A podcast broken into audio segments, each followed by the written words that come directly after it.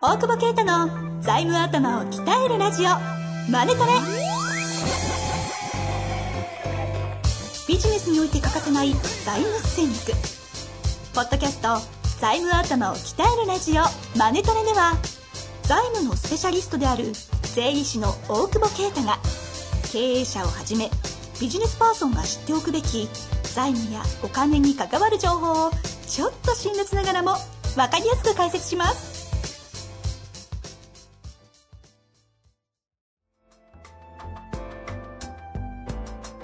こんにちは、遠藤和樹です。大久保啓太の財務頭を鍛えるラジオ、マネトレ。大久保さん、本日もよろしくお願いいたします。お願いします。前回、質問が来てたんで、はい。途中で終わったんですよ。なので、はいそれの続きをしたいと思うんですが、せっかくなので、ちょっと質問をもう一回読みたいと思います。はいはいはい。えー業績悪化で資金証どうしそうです。銀行からはこれ以上融資できないと言われました。どうすればいいでしょうかという質問だったんですね。うん。で、これに対して、基本ベースは資金繰りが重要だという話をされて、うん。で、とにかく現金化をするみたいな話です、うん税金とうん。社会保険を、うん。中間納税って言うんでしたっけ？はいはいはいはい。それでうまくこうコントロールしながら資金繰りを良くするのと、ね。あとはまあそのそうですね。保険を使いながら返礼金でいくのか、はいはいそれをベースに借り入れするのかみたいな話をして、うん現金を増やしていこうみたいな。そうですね。悪いやつですね。税金は。悪いやつねね。そっかそっか。そうですそうですそうです。はいそれで、なんだっけ？あとあともうこの後、それでもまだ資金が、資金繰りが良くならないと言ったら、ちょっと銀行さんとの、はいはいはい。リスケですよね。あ、さらっとおっしゃいましたね。はい。え、ダメだった？だはい。はいそんな簡単にできるのかとか、って貸し分ないですよね。貸し分のやつね、返さないですよね。あれ？あれ？まあ今日は大久保虫が来ますね。はい。だって貸して、あ、だからリスケの、リスケするしないの時に、もう貸してくんないのが怖いって言うんですけど、はい。もう貸してくんない状態だったら、リスケの合図でいいんじゃないですか。だってどうせ貸してくんねえんだ。ね。そうすると、お金残るっすよね。だからよくわかんないのは、例えばね、ね、年間で1億ぐらい調達してて、うんうん。毎年。はい。で、月の返済が1000とかあったら、返さない方が残りますからね、お金。月1000万で1億2000万。それはね、そうですね。うん。でも同じですよ。だって、借り続けろって僕言ってるわけだから、あ1億円毎年借り続けるのと1億円返さないのは、同じやってることはやってること実はね。まあもちろん信用は全然違うけあ。ど、うんうん。もちろんね。でももう貸してくれなくなったんだったら、あの、早い方がいいですよ、止めるのは。おう。うん。うんうんすぐ、すぐ止める。そんなに簡単に止められるんですか？うん私、あの、ど素人でして。あんまりね、そんなはい。簡単だとか言うと怒られそうだけど、まあ、基本的には止めてくれますよね。うん。まあ本当は計画作ったりなんだりとかやんなきゃいけないけど、はい。まあ大体その資金繰り困ったらいい、ね、早くやんなきゃいけないじゃないですか。うんうん。だって、1ヶ月遅れたら、1回返済が、あの、増えたら1回分お金減っちゃうんでね。はい。そんな緊急事態なのに僕、次回に回したってひひどいやつですね、今ね。反省しましたよ。早く教えなきゃいけなかったんじゃないです本当ですね。か。ね。はベッド連絡しておきます。いやいや、わかんないけど。なんかあったいやいや、そう、困って、質問の人にねちょっと。次週ね、その放送、放送前に言っておきます私はい。なんかリスケし連絡しときます。はいはいはい。それで、なんだっけ？えーいや、まずリスケで、とにかく早く止めると。そうそうそう、だから、お願いの文書と、リスケの依頼文書と、えー、まあ、資産用とか資金繰り表持ってって、こうだからちょっと止めてくれと。で、まず時間を稼ぐと。うん。うん。で、ちょっと事業計画作るから、こんぐらいの期間くださいね、みたいな文書ちょっと作って、適当に出して、で、まとめてもらうっていう。で、えー、止めたらもう返さないですよね。当面は。まあ、最低1年は返しちゃダメでしょ、1円も。なんでですか？だってお金減るじゃないですか。もう借りたものは返さないですよ。いや、返しますけど、返せないんだから。ほう。潰れちゃったら困りますからね。あ、1年も？1年は止めますね。まあ、状態によりますけど、ね。その間に？その間に。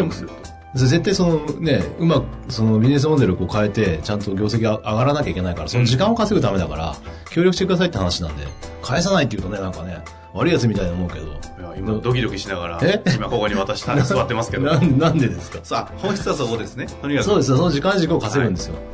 協力していただくと。そうです、そうです、もちろんもちろん。頭下げてね、はい。ないものはねえよと思いながらね。うんはい。でも、お金なくなってからやっちゃダメですよ。お金なくなってからやっぱりビジネスモデル変えづらいから、うん金あるうちにリスケですよ。うんなるほど。なくなってからリスケじゃなくて。そう。でもう、もう借りられないですよ。借りられないけど、もう借りられないけど返さなかったら借りてんのと同じ効果だって思ったら、ちゃんとそのお金集めてきた企業ほど強いですよね。毎月の返済が大きくなってるから、そうするとその分借りてるのと同じ効果になると。で、キャッシュちゃんと持ってる段階でリスケしたら全然再生できるじゃないですか。うんうん。うん。僕らお金ない企業の再生案件やっぱ再生だった時やってたから、そうするともう難しいんですよね。ははっきり言って。金あるうちにちゃんとリスケしてくれよと思うんですよ。あなるほど。うん。金あるうちにっていうのは、えお金ちゃんと持ってて、あの、まあ、と投資もできなくなるわけですよ、リスケジュールしたら。あうんうんの調達はできなくなる、投資に見合った。そしたら、持ってる金でやるしかないんですよ。その持ってる金がもう、へなんとか頑張って返して減らしちゃったら、もうできないから身動き取れなくなるんですよね。うーん。だからその、そうなる前に、その金あるうちに止めて、止めて、1年ぐらい伸ばして。伸ばして、また次の年も改善してなかったら、もうギリギリの返済にかしてね。っていうのをやっていくっていう、なんかあれなんですね。リスケの世界というか、リスケジュールって、うん。うん。あのお金の財務とかの世界はあんまり知らないと、うんなんとなくこう、やっちゃいけないことみたいなうん。概念として、はいはいはい。まあまあ、ネットもちろん銀行の方からするとやめてほしいとまあ思いますけど、もちろんねいやもう、なんですか、ブラックボックス化してるイメージがあったんで、うんあんまり言わないしね、俺リスケしてんだよとか言わないしね。それはないでしょうけど。おいやでもなんか大久保先生の話で言うとなんかこう財務戦略上ある程度早いうちに手を打って一つの戦略としてこう持っとけぐらいの感じでも聞こえたまあある意味そうですね。絶対にしないんだって言って、どんどん悪くなって最後リスケしかないって状態になると、もう追いつかなきゃそうですよ。うんそれこそもう最後は生産破綻破綻そうそうそううそう。になっちゃうので、やっぱキャッシュ持ってることが大事だから、ね、そのちゃんと業績だ良くて強い財務作れて調達し続けられるみたいなのとか、まあ少なくともトントンぐらい回ってるぐらいだったらね、うん。まだいいけど、それが悪化していったら、まあわかんないじゃないですか、何が起きるか。っていうか。確かに業界的にもう来年以降ちょっときついとか、早めに分かれば早めに手を打って、うんうで、その残ってるキャッシュで、そのために集めてきたんだから、んなるほど。うん、それに投資するなり、なんかその新しいことをやるなり、回復させるなりをちゃんとやって、うん、それでダメだったら、うんまあしょうがないですけどね。それでも時間があるとお客さんに迷惑かけなかったり、従業員さん急に切ったりしなくていいじゃないですか。確か銀行だけな泣くじゃないですか。うん泣かせりゃいい銀行さんには銀行さんには申し訳ないですけど、ご協力いただくしかないかなと。まあそうですよねでその時間をちゃんと使わせてもらった上で事業再生して事業再生変革してうん良くなってそうそうそう。またもう一回再あのもう一回ビジネスやっていくとやっていけばいいんですよ。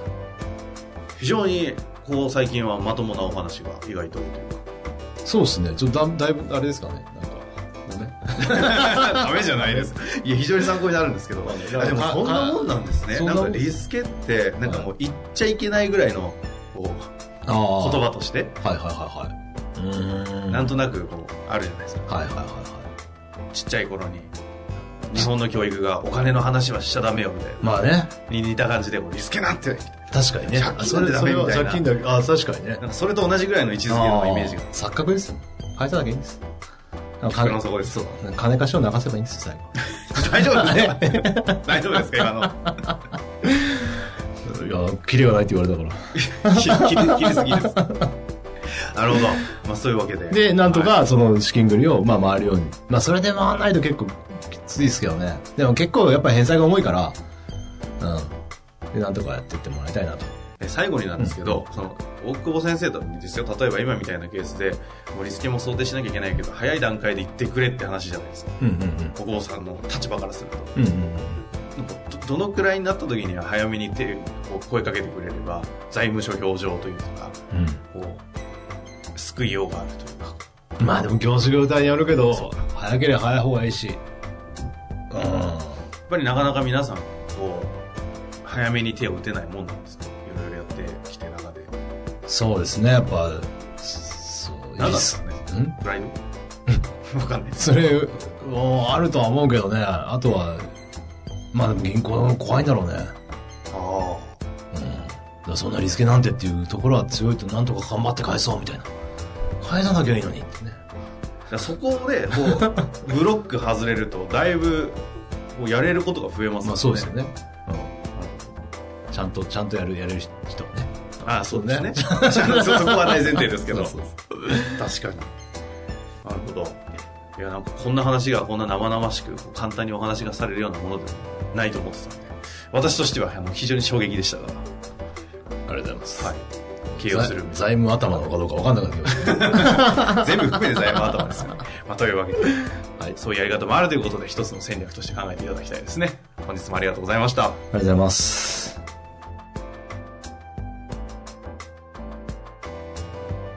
日の番組はいかがでしたか？番組では大久保携帯の質問を受け付けております。ウェブ検索で「税理士カラーズと入力し検索結果に出てくるオフィシャルウェブサイトにアクセス。